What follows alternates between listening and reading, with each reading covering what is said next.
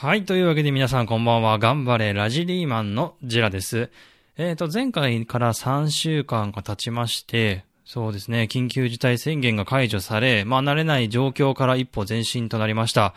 えーこの番組が配信されている頃には、すでに通常通りの生活に戻った方もいれば、新たな生活に切り替えざるを得なくなった方もいらっしゃることかと思います。まあ、こうして話している私もですね、今月から会社に出勤することが決まりまして、まあ、ほぼ2ヶ月ぶりに、えー出勤することになったわけですけども、在宅勤務を併用しながらっていう形での働き方になりました。まあ、初日はですね、かなり朝早く起きて、で、出勤したんですけど、まあ、それでも結構皆さん分散を心がけているのか、電車もまあまあ混んでいたかなっていう感じでしたね。うん、まあ、しばらくは油断できない状況が続いているんですけど、少しずつこう街が活気を取り戻してきたかなっていうのを実感している今日この頃でございます。はい。えー、今回はですね、自粛期間を振り返りつつ、今後どうしていこうかなっていうことをちょっと話していきたいんですけども、まあ、そうですね、前回、まあ、マンションの住人の方々がなんていうか、都会育ちというか、他人に頼らない生活というか、まあ、うーん、独りよがりというか、ええまあ僕が単純に迷惑被ってるって話したんですけどね。ええまあ、この期間ね、相変わらずご近所さんとすれ違うたびに、一応僕もね、あの、めげずにこんにちはって言ってみてはいたんですけども、まあ当然無視をされましてね。うん、日中仕事してるんで、こう、妙に揺れるなと思えば、まあやっぱりね、隣で踊ってらっしゃったりするんですよね。うん、で、いや、かと思えばですよ、今度はなんか深夜1時とか2時とかになるとどっかへね、車でドライブに行って朝方帰ってきたりする方もまあ何名かいらっしゃったり、そうですね。ちょっと、そう、ちょっとコンビニに買い物行こうかな、なんつってね、夜外出たりすると、謎のトラックがマンションの前で待機していることをね、何度も目撃してしまったりとね。いや、そのなんていうか、つまりね、何が言いたいかって気づいちゃったんですよね。この在宅生活によって、こう僕の住んでいるところって、なんか割と閑静な住宅街かなと思っていたんですけど、実は治安があんま良くないんじゃないかなっていう、うん、そうなんですよ。もともとこの家も、まあ、都心からそれほど離れてない位置にあって、割と周りは高級住宅街みたいなのがあったりする場所ではあるんですけど、そんな中でちょっと穴場スポットみたいなところに僕住んでるんですね。ただ、今思い返せば、ここ住んでから確かにマンションの玄関の前とか、タバコの吸い殻がまあずっと置いてあるわけですよ。あのーまあずっと置いてあるっていうのはつまり、同じ吸い殻が置き続けてあるってわけじゃなくて、回収されてもされてもまた落ちてるっていう状況でして、うーん、まああとね、駅の前に立ち飲み屋さんが一軒あるんですけど、まあこんだけ自粛って言われてる中でも結構ね、5月の中旬まで満席の立ち飲み屋さんなんかもあったりして、いやー、そうね、民度っていう言葉でくくっていいのかわかんないけど、まあそんなところなんですよね。うん、僕はまあ、僕自身は別になんか辛い目にね、そんな合ってないから、まあいいんですけど、まあ我慢すればいいっていう話なんでいいんですけどね。いや、でもなんか、うーん、日中普通に外出てていれば、この家のこういう人が住んでるとか、こういう状況なんだっていうのは気づかずに住んだわけで、いや、気づかなきゃよかったなぁなんていうふうに思っているわけですよ。で、まあ、寄せばいいものをちょっといろいろこう、なんて言うんですかね、なんかもしかしてっていう気持ちが働きまして、うーん、あの、皆さん知ってますかねあの、大島テルっていうウェブサイトありますけど、あれでですね、僕の家の住所を改めて調べてみたんですよ。僕も一応この家に住むっていうか、家必ず引っ越すときはああいうサイト見たりとかして、一応その家の周辺の治安だったりとか、えー、まあ、その、まあ、火のマークがついてるとね、あの、大島テルっていうウェブサイトで火のマークついてますと、まあ、そこで何か、ものかがなくなりましたよとか、こんな事件ありましたよって意味になるんですけど、一応それは調べているんですよ。なので、この僕が住んでいるマンション自体では特に事件も起きてないっていうのは分かっているんです。で、その上で、あの、家の周辺でも、まあもちろんそんなに火はついていないと。まあ一、二件ね、老人が亡くなったとか、こんな孤独死でしたとか、なんかそういうレベルの火はついてたりするんですけど、まああんまり、こう、やばい事件みたいな、殺人事件みたいなの起きてないからいいかななんてね、思ってたんですけど、あの、地図で確認、当時確認した時は、僕の家の周りのね、半径、まあ、数百メートル程度しか確認してなかったんですけど、あのー、なんていうんですかね、実際に住んでみて、こう、生活の範囲がぐわっと広がるわけですよ。で、最寄りの駅じゃない反対側の方向のスーパーなんかに行ってみたりとかするわけでして、それでね、ちょっとこう、その地図で、あ、こっち側ちょっと見てみようかな、なんつってね、見てしまったんですよね。そしたらもうびっくりしたんですけど、大通り一本挟んで、で、いつもよく行くスーパーの周りに 火のマークがもうバーってあって、もう自殺とか、なんか孤独死っていうのももちろんあるんですけど、結構尋常じゃない数置いてあって、だから割とその、高級住宅街がさっき近いって言ったんですけど、その狭間の地域なんで、なんか微妙にこう、一人ぼっちの方が自殺とかしたりとか、割となんかニッチもサッチもいかなくなって亡くなってらっしゃるっていうケースがどうも頻発している地域だったっていうことを知ってしまいまして、僕はもうなんか、あのー、それを知ってから買い出し行くときに、あ、ここでお亡くなりになったんだ。みたいな気持ちになっちゃっていて、いや、本当になんか気づかなきゃよかったな、なんてね、思ってるんですけどね。いや、本当にまさか、あの、調べなきゃよかったなって思ってるんですけど、いやーもうほんとね、知らなきゃよかったなーなんてね、思ってますけどね。はい。いや、ちょっとね、のっけからね、ちょっとこんな話で恐縮なんですけども、気持ち切り替えていきましょう。3、2、1、0、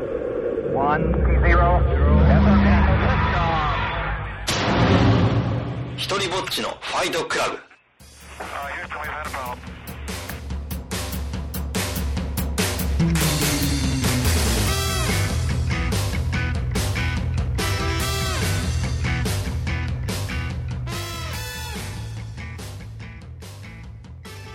さあ始まりました。ひとりぼっちのファイトクラブ。お相手は私ジェラでございます。皆さん改めてよろしくお願いいたします。はい、えー、この番組「ひとりぼっちのファイトクラブ」はですね私ジェラが日々思っていることや感じたこと、まあ、やってみたいことなんかを適当に喋ってみる番組でございます、えー、まあ YouTube でやっている「頑張れラジリーマン」っていう番組のスピンアウト企画で、えー、ここで一人で喋っております、えー、そうですね。前回は5月の中旬に1回ね配信させていただきましたけどもあの聞いてくださった方がねいたんですよね。いやこれねちょっと本当にすごい嬉しくてあのー、まあ、ノートだったりとか、アンカーとかそっち側でちょっとリリースさせてもらっていて、あの、ノートの方も好きっていうコメントくれたりとか、それからアンカーでも再生回数っていうのが出るんで、ちょっとね、もう自分の中で、まあ、モチベーションになってます。まあ、決してね、そんなにこう、100人、200人とかそういう数ですらないんですけども、いや、もう、あの、聞いてくださってくれてるだけでもね、あの、本当に 嬉しい方で、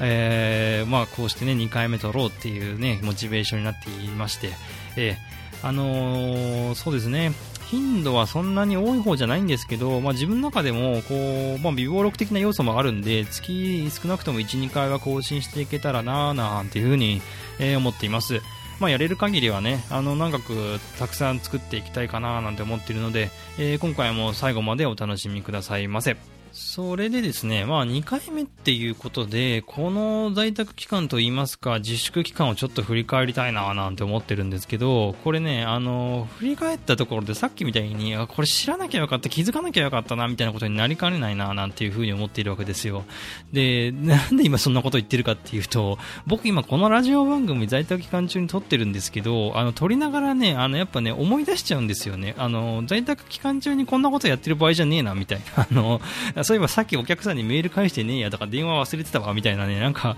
やっぱね、あのー、仕事のことばっかね、思い返しちゃって、在宅期間中すごいだれてたんで、僕はあの、もう昼起きて夜を夜寝るんですけど、まあ、夜、ほんとすっごい遅い時間とか、あの変な、僕結構寝つきめっちゃ悪いんで、マジで3時とか4時とか、あの、ベッドの上で3時間ぐらいずっとうだうだして、朝迎えてたなんてことが結構連発してありまして、そのせいで全然仕事も思うように進まなくて、結構大変だったんですよね。うん、だからあんまりこうね、自粛期間を振り返ると、ああ、もっとやっときゃよかった、みたいなね、たられば、みたいなことがね、いっぱい思い返しちゃうから、あんまり やりすぎないようにしたいななんていうふうに思ってるんですけど、まあね、その、まあどうなんですかね、過去どうだったみたいな、自粛期間どうだったみたいな話はね、語り尽くされてると思いますし、まあ今度ね、頑張れラジリーマンの方でもみんなとちょっと話してみたいななんていうふうにも思っていたりするんですけど、どちらかというとね、僕、あの、今思いついた感じなんですけど、これからっていうか、まあね、在宅期間を経て、在宅を組み合わせた仕事の仕方なんていうのがね、えー、これから起きてくるかなっていうふうに思っているんですよ。はい、あの、家にいながら仕事したり、必要に応じてちょこっとだけ出社したりとか、貸しオフィスみたいなところでね、仕事をさえできれば、もう別に場所を選ばないですから、あの、リモートワークっていう言葉をね、よく、あの、使っていますけど、あれ、それ、その言葉が意味するのもって、カフェとかでもリモートワークの定義にはなんかどうも入るらしくて、要は、本社、オフィスじゃない、会社じゃないよっていうところで仕事をすれば、それはリモートワークの定義に入るそうなんですよ。だからまあ自宅で仕事もいいし、カフェで仕事もいいし、まあその旅行先とか旅先とかそういうとこ、とにかく離れているところで仕事するっていうのがまあリモートワークっていうことになるみたいなんですよ。っていうことは、もう別に東京じゃなくても全然良くなるから、なんかもうほんと地方、どこですかね、まあ、そうですね。僕がちょっと前に行って楽しかった、まあ、高知とかね、うん、ああいうところででっかい家買って、で、地方都市のサテライトオフィスだったりとか、あとなんかゴールドジムみたいに、その、海外にも支店があれば会員なら使えます的なね、施設があったら、もうそういうところでのんびりとね、でかい家買って暮らして、で、本当にもうそれこそ地球のどこでもいいみたいな感じでね、仕事もできるんじゃないかな、なんていうふうにね、思っていたわけですよ。僕、ね、前回も言いましたけど、まあ都内でずっと暮らしてきて、マンションのね、賃貸住宅でひたすら生まれ育って、まあ、身のせ、なんか肩身狭い思いをずっとしてますから、広い家に住んでみたいな、一戸建てに住むのはちょっと夢的なところもあるんですよ。で、なんかそういうことできないかななんて思ってね、調べていたら、なんかあるんですよね、もうすでに。WeWork っていう、なんかそういう施設が。うん。しかもなんかもう日本にいくつもあるんですって。なんかもう早いですよね。もうみんな考えることが、本当に。いやー、僕、のんびり屋さん、のんびりのんびりしてるから、もうね、どんどん取り残されちゃうななんて思ってるんですけど、いや、なんかその、ウェブサイト見てみたら、なんかその、カフェとか図書館っていうよりかは、なんかどちらかというと空港のラウンジみたいな、なんかちょっとゴー、ゴー、エグゼクティブっていうんですかね、なんかちょっとね、あの、気持ちが上がるんですよ。なんか見た目的に。ちょっと意識高いっていうか。うん。結構いいなぁなんて思ってるんですけど、なんかその、空港のラウンジって皆さんでも行ったことあります？僕とか結構何度かあの連れてもらったことがあるんですけど、なんか海外渡航とかする前に空港の待ち時間で行くところなんですけど、そこってなんか仕事してもいいし、朝から酒飲んでもいいし、ご飯食べてもいいし、まあ、マッサージとかサウナとか、それから、なんだろう、なんかまあ、とにかくエアラインによってサービスみんな違うんですけど、あのー、待ち時間が快適になる大人のエグゼクティブ空間みたいなところがあって、まあ、それをラウンジって言うんですよ、空港のね。うん、あのー、これをよりもっとビジネス向けにしたような空間が、なんかその WeWork の、なんかそういう場所なんですけど、レンタルオフィスっていうか、シェア、シェアオフィスっていう言い方が正しいのかな。これいいなーなんて思ってたら、なんかソフトバンクの孫社長の顔が突然出てきて、で、なんだこの記事はって思って読んだら、なんか、私がバカでしたって書いてあって、なんだこれと思ってよく読んだら、なんかこの会社にソフトバンクが投資失敗しちゃって、なんか大赤字ですんごい下手こいたんだって。2年前とかはなんかもう、ソフトバンクがもう儲かって儲かってしょうがない、投資したからよかったみたいなことを言ってたんですけど、結局なんかその投資のせいで大赤字ぶっこいたみたいな。で、なんか、そのか、この会社自体もなんかいろいろ問題を起こして、なんか、施設作ろうとして訴訟を抱えてしまったりとか、あとはなんかコロナの影響で、もう人がそもそもこのシェアオフィスっていう特性上、人を呼べない、閉鎖するしかないみたいなことに追い込まれてて、なんか今大変そうなんですけど、まあなんか面白そうなんで、一回ね、なんかそういうところで仕事もちょっとしてみたいななんていうふうに思うんですけど、そもそもなんかね、このラジオの収録だってそういうとこでやってもいいんじゃないかなみたいな。まあ仕事だけじゃなくて自分の趣味にもそういうことが使えそうでちょっと面白そうだななんて思ったんですよ。なんか良くないですか？なんかそのニューヨークで頑張れラジリーマンお届けしますみたいな。一人ぼっちのファイトクラブ、えー、パリ編ですみたいな感じで、うん、まあ、あの、クオリティは多分変わんないと思うんですけど、いやー、なんかいいなと思って、僕もなんか、結構、うん、そうね、家で働くの別に嫌な気持ちは全然しなくて、むしろ集中できるし、あのー、そうっすね、なんかコーヒー飲んだりとか、なんかそういうのが全て用意されてる空間であれば、むしろ家よりもちょっとお金払ってでも、ちょっとそういうところ行ってみたいななんていうふうに思ったりしまして、うん、なんかあとね、こう僕、この期間中に友達とあの自習会みたいのをやったんですよ。なんかウェブでオンラインカメラでつないで、それで各々の課題を持ってきて、それぞれその課題に向けて、えー、勉強するみたいな。まあ勉強つっても何やってもいいんですけど、実際は。あの、僕は基本読書とか、あとちょっと調べ物したりとかして、1、2時間、時間潰してたんですけど、僕のお友達とかは、それこそプラモデル作ったりとか、掃除したりとか、まあ、この自粛期間中だから、あの、力入れてやりたいことっていうのと、また逆に、あの、息抜きしたいこととかってやってたんですけど、あの、もくもくした作業については、もうすごい、あの、効率よくできるんですよ。あの、緊張感があるからね。こうカメラとかそれから電話の向こう側に人がいるっていう意識があるとやっぱりこう集中できるんですよ。うん、だからやっぱ在宅期間中に僕家で仕事してる時ってやっぱめちゃくちゃだれて、やっぱ YouTube 見たりとか、ラジオ聞いて、テレビ見て、で、いつの間にかもうお腹空いてご飯作って、で、いつもだったら作んないようななんかちょっと凝った料理とかね、包み焼きとか作ってみたりとかして、で、いつの間にか、あ、もう夕方だみたいなことになってるわけですよ。でもなんかそういう風に人目を気にしてある種その自分のやりたい時に一気に集中してっていう意味ではそういう実習会とかはすごい良かったしあのそれが常に用意されているっていうシェアオフィスっていう空間だと、まあ、自分のやりたいことを好きなように一気に集中してできるんだなっていう風に考えると結構いいんじゃないかななんていう風に思うんですよね。うん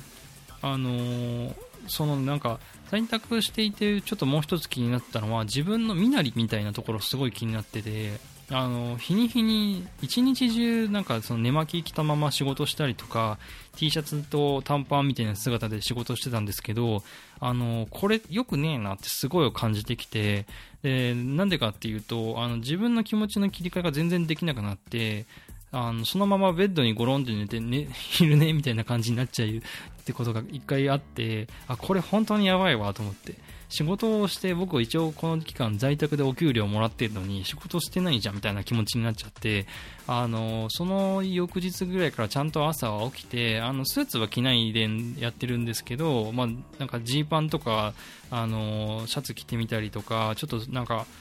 一応その外に今すぐ出れますよみたいな格好を意識してやってみたりしましたね。なんかその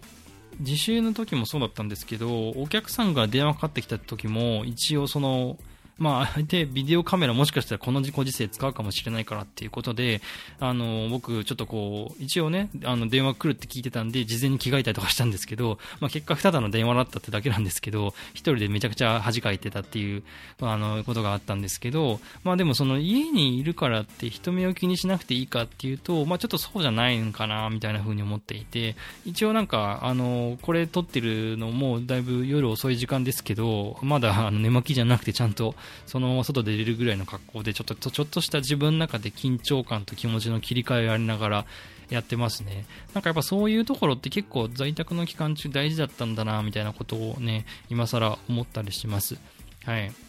まあ、なんかね、振り返りしてもしょうがねえなみたいなこと言ったんですけど、結局、まあね、振り返りしちゃいましたね。まあでもなんか、